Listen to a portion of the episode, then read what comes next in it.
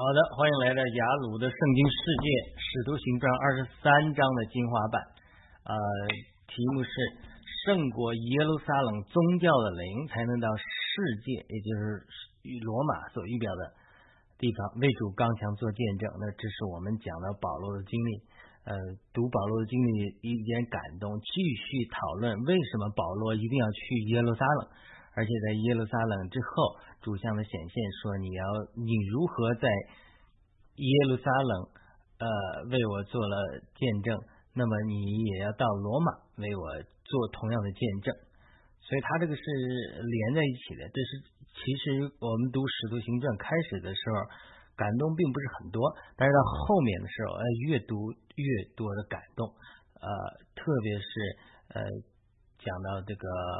保罗他这种走上舞台啊，希拉走上舞台啊，保罗为什么要去这个呃耶路撒冷啊，以及后来他去罗马遇到这些危险啊，都好像写剧本一样，圣灵一步一步的，就是非常紧凑的设计的非常精美，所以这是我们的读使徒行传后面就越读越渐入佳境了。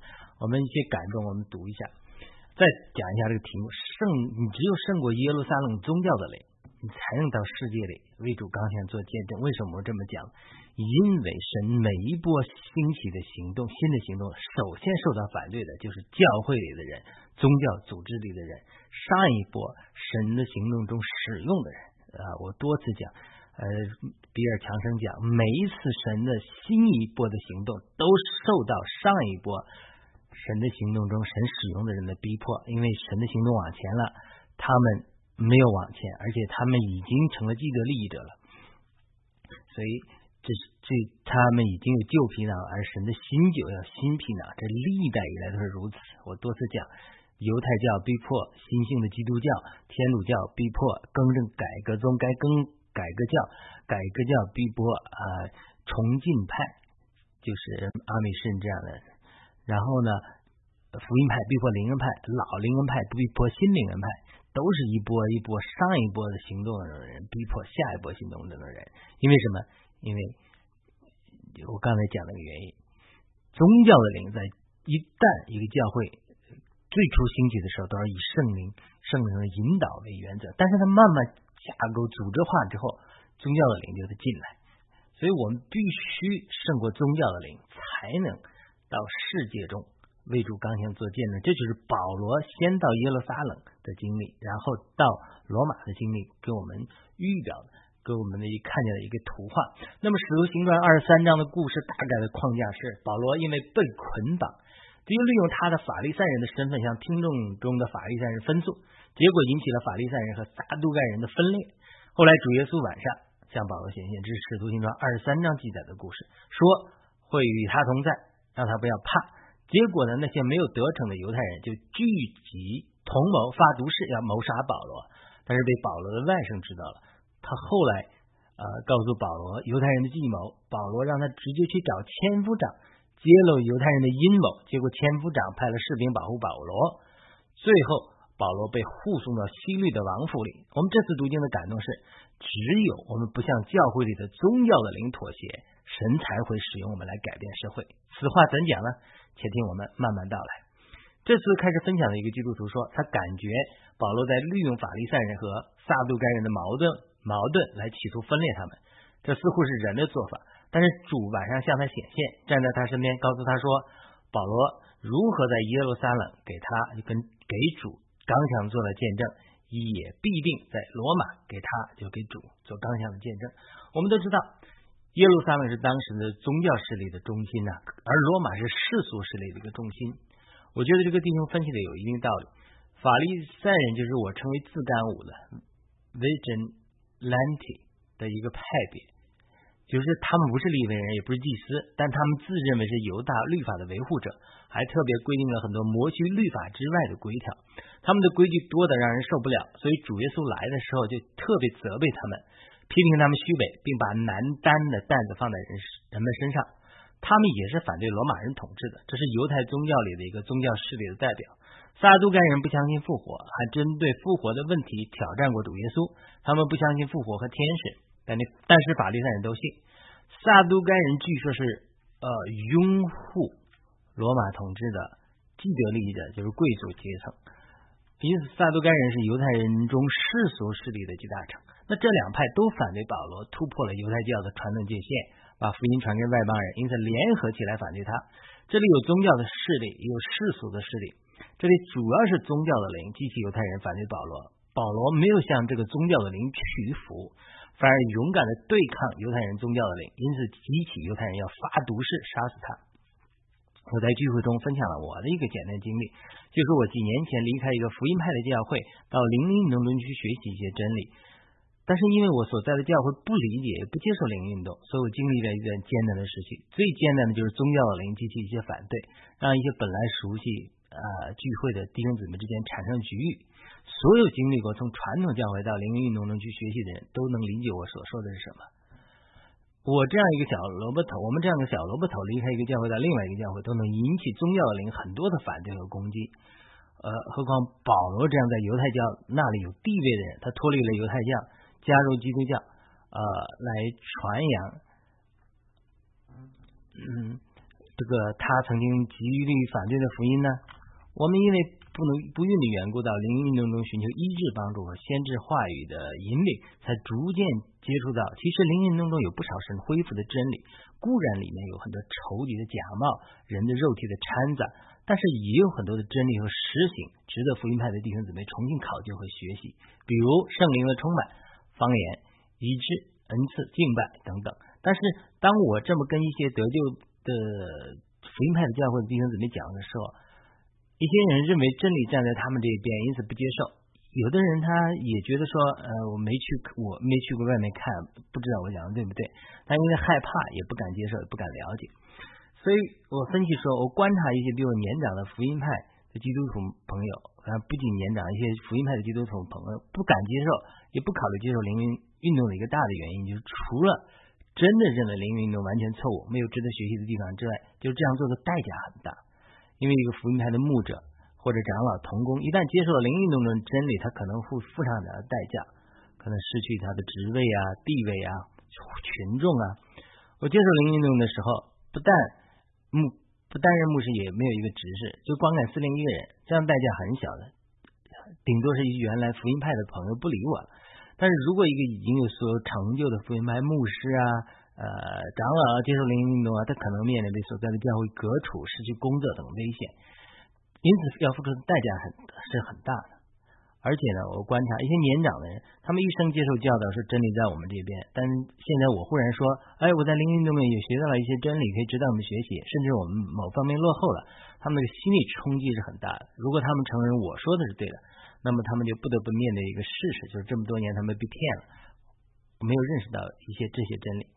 因此，这么他这对他们的心理冲击也是很大。因此，一个容易的方法就是不面对这个事实，呃，就是说我被邪灵欺骗了，或者我错了，或者继续认为灵异运动全是错误，而并没有采取一个考察、实事求是的调研的态度去了解，呃，到底灵运动中有没有神恢复的真理。换句话说，我打破了一个舒适区，就是大家这么多年都认为对的，你忽然找事儿打破现状，因此宗教的另一个反应就是定罪。污名化这种行为，其次就是隔离不接触，免得被玷污。（括号括号）那么更激烈的反应就是割除我肉身上消灭你。在现在的基督教文明社会里，肉体上消灭你几乎是不可能，也没有人这么做。但是在极端的宗教的灵的运行的地方，比如过去的啊天主教里面，或者保留面对的犹太教的逼迫的环境，呃，和基督教历史上是伊斯伊斯兰教的历史现状都存在这样的情形。那么保罗在这里面对的就是宗教灵的反扑。记住，宗教的灵是来自撒旦的，在这个世界上和教会里是弥漫的。但不是说亲爱的弟兄姊妹或者犹太人，甚至阿拉伯人、穆斯林是始作俑者，不是，他们是只是被利用者和受害者。背后的主主使是撒旦。保罗也说过，我们是在肉体，不是在肉体里征战，而是与属灵的邪恶势力征战。在我个人的经历中。很多弟兄姊妹都胜过了这种宗教的灵的辖制，包括我原来得救的福音派教会。哎，他不管我们在哪里，都是二主引领你啊，还在基督的爱里爱你们。所以他们也体验到神对每个人的呼召不同，大家要各守各住各自守住自己的呼召就可以了。所以这个呃，人和人的反应不一样。那么面对宗教的灵的辖制，很多基督徒是很恐惧。我自己经历了这个过程，所以深有同感。因为我所得救的教会不利不鼓励有个人的指示，认为这些可能牵涉到属灵骄傲啊，或者我们责责任更多是传扬呃带领我们的弟兄们的指示啊。所以等我开始我的雅鲁的圣经世界的指示的时候，是偷偷摸摸的，不敢用真名，因此起了雅鲁这个假名。呃，当然这个有个故事的，我网上也讲了为什么？因为雅鲁在得到医治的时候延误了，神耶稣鼓励他说不要怕，只要信。但是我们读这个故事的时候，就得着圣灵的感动，就是说我寻求医治还没得到，但是神呃告诉我这个延误是有个目的的，他不要只要怕，只要信不要怕，就得到圣灵的鼓励，知道神会答应我的祷告。但是这个试炼是要我们学习顺服，呃，得到品格的锻炼。二零一六年一月，我去参加一个先知特会。在这个献祭特会中，神对我说了两句话。第一句话就说：“这一年你要生孩子。”结果啊，第二年这一年就怀孕了。第二年我们结束了十年不孕的试炼，怀孕。二零一一二零一七年年初生了一个神奇宝宝。第二句话就在那个二零一六年一月这个特会上，神特别对我说，清楚的听到神说：“雅鲁的圣经这个世界是只是出于他的。”这句话是我清清楚楚听到神告诉我，给我极大的信心和鼓励，我才敢突破传统的教导，公开开展自己的知识。因为我为什么要信雅鲁呢？因为我不敢开展自己的事。虽然在很多的教会里，或者特别是灵恩派里，鼓励个人有知识，但是我得救的教会的传统不鼓励个人有知识。你自己个人开什么知识啊？你就是可能是属灵骄傲啊。因为我们觉得我们的知识是推广先人。这个我们得救的教派的领袖他们的指示，呃，所以惧怕是宗教的灵控制人的一个典型手段。当然，有不少犹太人认为保罗是真错的，所以至于要置于他死地。但是我不相信每一个人都是这样想的，很多人都是从众惧怕人，他们担心如果我这样做，父母会怎么想？如果不配合，呃，犹太会堂把我赶出去，我从社会上被赶出去怎么办？呃，现在的教会就是我如果这么做，父母怎么想？父母都是这个教会的会员，一个生了，对不对？父母怎么想？长老会怎么想？关心我们的人，他们帮助了我那么多，我们现在离开他们怎么想？对不对？别人会怎么对待我们？啊，我会不会失去朋友？所以我相信很多福音派的弟兄姊妹，不见得内心里都认为灵运动是一无是处，但是大多数人出于惧怕，不敢接触，怕接触到邪灵，也怕身边的人其他人不高兴。这当然是我讲的一个经历啊，就这是因为我这段时间的经历。那么最近美国基督教发生了一件事情，就是美国第二大宗派联合卫理会发生了正式的分裂，是去年还是前年的事情。在该教会内部，已经因为是否尊重圣经的权威以及接纳同性恋的问题争执很久，主要是发生在保守的基督派基督徒和自由派的基督徒之间。最后大家觉得还是分开比较好。我上的神学院是卫理会背景，因此得以了解这些一些卫理会弟兄姊妹对此的感受。我的博士课程的当时的属灵同伴，一个弗吉尼亚的卫理会的白人牧师告诉我说，他个人认为今天卫理会这样的结果起源于早期卫理会教会对于白人种族主义的妥协。这个牧师本人是个白人，他告诉我说，最初卫理会内黑人教会兴起的时候，教会领袖因为不敢挑战教会里白人信徒中的白人种族主义。因此，没有照着圣经接纳黑人就没，反而分为白人教区和黑人教区，就妥协了。他认为这样的妥协导致卫理会后来一而再、再而三的向其他因素妥协，甚至到了向同性恋妥协和圣经的权威妥协。他的说法对我理解这个问题很有帮助。宗教的宗教的灵呢，常常使用我们肉体的狭隘，包括种族主义啊，呃等，来限制我们接纳其他的民族和种族的信徒。犹太人是这样，今天教会也是这样。我分享我听我属灵同伴的这个说法的时候，我也感慨说，如果当初卫理会的领袖决定照着神和照着圣经接纳黑人弟兄，虽然可能经历风波和白人种族主义的逼迫，但是如果当时咱们站住之后，卫理会今天的光景会大大不一样。换句话说，如果当时这些卫理会的领袖不向白人种族主义妥协的话，那么今天美国基督教的光景也会大不一样。记得。记要记住，宗教的灵常常和种族主义的灵合作，或者利用种族主义和文化优越论来控制教会。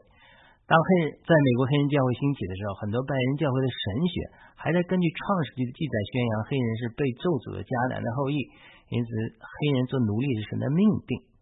这是呃，现在都是觉得说他是有有有问题的，因为之前一些美国基督教的领袖对宗教的灵不断妥协。才而导致后来美国基督教的不断衰落。教会一旦妥协，宗教的灵不会善罢甘休，它会得寸进尺，它是个邪灵。因此，美国社会渐渐沦陷。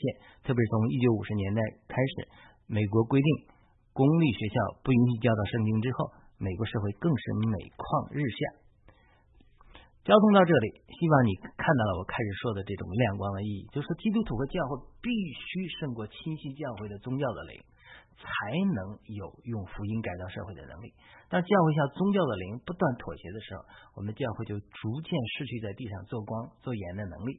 我们在社会上的影响力就逐渐衰弱。这就是主耶稣为什么夜间来站在保罗身边鼓励他的原因。主对保罗说：“你如何刚强在耶路撒冷为我做见证，你也要刚强在罗马为我做见证。”这是所有基督徒和教会的必由之路。你必须能够胜过。耶路撒冷的宗教的灵的逼迫，这个也是个预表了。在今天教会里各种宗教的灵，才能有机会到罗马用福音来改变世俗的社会。换句话说，你能我们能否或者有多少改造和影响社会的能力，取决于我们如何以及多少胜过了在教会里的宗教的灵。教会的宗教的灵如何控制教会呢？我已经分分享了第一个角度，就是宗教的灵造成恐惧。你如果胆敢违反我们犹太人。或者基督教宗派的界限和范例，我就革除你，让你没有办法生存，污蔑你，造谣你，甚至杀害你。历代以来，宗教的灵都如此运行，因此很多人虽然认识真理，呃，但是因为害怕受到逼迫，也就缄默不言。这种懦弱的灵弥漫于教会之中。我听到了美国一个基督徒领袖，应该是兰斯沃纳分享一个故事，就是特朗普在上第一次竞选美国总统的时候，邀请了美国基督教的一些领袖来商谈。美国一个法案叫做《约翰逊修正案 （Johnson Amendment）》，该法案规定，如果教会等非营利组织公开支持某个候选人，美国国税局就可以取消该单位的非营利组织免税地位。如果真的发生教会呃这个接受捐款就不方便了。很多牧师和教会的收入会受到影响。呃，该基督教领袖说，特朗普在会上问他们说：“哎，你们基督教领袖这么多，美国是一个基督教国家，你们怎么这么软弱，让左派和同性恋势力逼迫的没有还手之力呢？”该基督教领袖说，现场的很多牧师一声不吭，因为这个约翰逊修正案是很多美国教会和牧师头上的紧箍咒，很多人不敢拿自己的饭碗冒险。这个基督徒领袖他讲的话，因为他是做生意的，他不靠这个做牧师吃饭，所以他无所谓。该基督教领袖说，特朗普说，跟这些牧师说，他会帮助教会废除这个法案。后来特朗普成为总统之后，的确颁布了一个行政命令，呃，声称限制这个法案的执行。这个也没有说呃废除这个法案，但是的确有个行政命令禁止执行。但现在是不是又被推翻了啊？那不管如何，因为该法案的存在，其他类似的事情都是世宗教的灵和世界的灵的合作来限制和逼迫教会。如果教会妥协了，就是卡住教会的咽喉。教会不敢公开对表达同性恋的不满，不敢表达对呃种族主义的不白人种族主义的不满，不敢表达对有违圣经道德的事情呃持反对立场。久而久之，这个怕怕怕怕，就把教会逼到了墙角。很多基督徒相信神，呃，通过特朗普干涉了美国左派政治的进程。那么，不管特朗普有多少的缺点和犯过多少的罪，他有一点品质是很多的基督徒缺少的。这个品质就是勇敢和不怕说政治不正确的话。那这个是为什么我这里提到？因为他的确给了我鼓励。特朗普上台前后，正是我经历挣扎，要不要开始自己的指示，我里面满了恐惧和不确定。除了神对我亲自。印证为为什么恐惧和不确定？因为我的传统是说，你不可以开展自己的指示，因为你的我们的护照是传扬我们贤人的指示，这个创始人的指示，呃，我们都是身体的基督身体的成过分强调基督身体，说现在没有英雄了，没有属灵大汉，大家都只能做小蚂蚁，所以呢，呃，这是我们教会的教导。但是神的确给我这个感动，但而且除了神对我亲自印证这个知识出于他的之外，这是神亲自明确对我说话，鼓励我。特朗普的经历也特别鼓励我，他的勇敢和不怕说政治不正确的话，这对于我当时正好给了一个鼓励。哎，我的确有神的呼召在我身上，神的确感动我，要我开始自己的指示。虽然我的教会传统不鼓励这个。但是我决定还是要突破教会的传统和人的意思，要勇敢追随神的带领。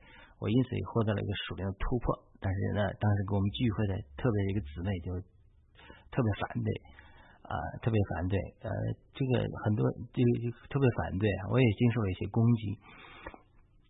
宗教的灵除了利用恐惧压制教会和信徒之外，另外一个方法就是迷惑。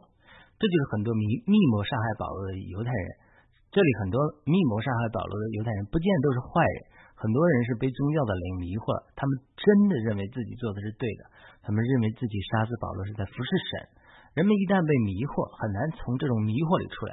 我们要对受迷惑的人要有怜悯，就好像耶稣祷告了：“父啊，饶恕他们，因为他们不知道自己所做的是什么。”但是我们要明白，宗教的灵特别反对神的行的新的行动和神的行动能够。跨宗派、跨种族带来融合的行动是特别反对的。宗教的领域常常是固化我们对神已经有的认识和形成的传统。像像保罗的例子，神启示犹太人的敬拜模式已经几千年了，忽然兴起一个新约的基督教基督教的行动，说吃猪肉不吃猪肉，守安息日不守安息日都无关紧要了，紧要了，他们是接受不了的。因此，我们基督徒也有很多固化了过去对神的认识和观念，常常就被宗教的灵用来逼迫神的教会新一步的行动。我们讲过了，有的教会因为用钢琴、用音乐不用音乐，乐器不用乐器分裂了；有的人认为用钢琴和管风琴又分裂了，这就都是宗教的灵的运行。宗教的灵使用的人和教会常常是神的真儿女和神的真教会，但是他们固化的观念给了宗教的灵地位。我们不是说宗教灵呃影响的人都是不是信徒，是信徒。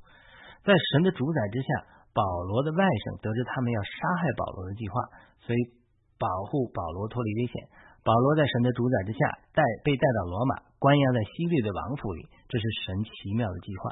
如果没有这样的安排，保罗可能没有机会在西律家里传福音，也没有机会在西律家的人得救。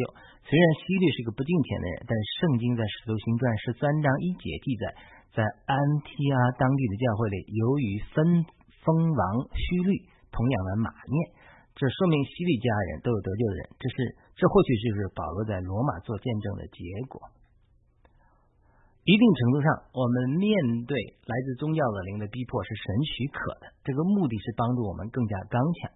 当我们能够在耶路撒冷这个宗教的中心为主刚强做见证的时候，估计我们很快就会被带到罗马这个世界的中心。让无数的马念得救。反之，如果我们不断的在教会里向宗教的灵妥协，那么渐渐我们一定会失去在世界上向不信的人做见证的能力。换句话说，我们的我下面还进一步进一步会讲，我们的呼召是在耶路撒冷蒙召的，宗教的中心蒙召的。但是保罗的呼召是在耶路撒冷，但是保罗的命定是在罗马。但是在从他被呼召的耶路撒冷到罗马的过程是经历了千辛万苦，这个就我们后面也会讲的，下下一次会讲的，这就预表我们从我们被神的呼召真正达到呃走在神的呼召我们的呃命定的道路上和终点的时候，我们要经历各样的风暴和拦阻，在这过程中有宗教的灵啊，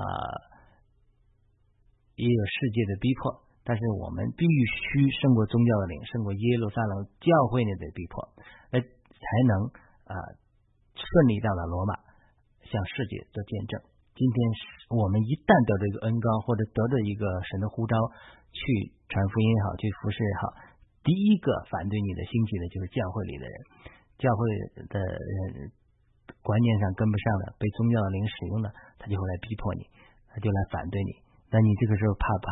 你说，哎呀，我不敢了，这样教会的人都不理我了，这个呃，人家呃呃长老都不理我了，以前对对我好的牧师他都不能接受我这样的行为了，他都伤心了，怎么办呢？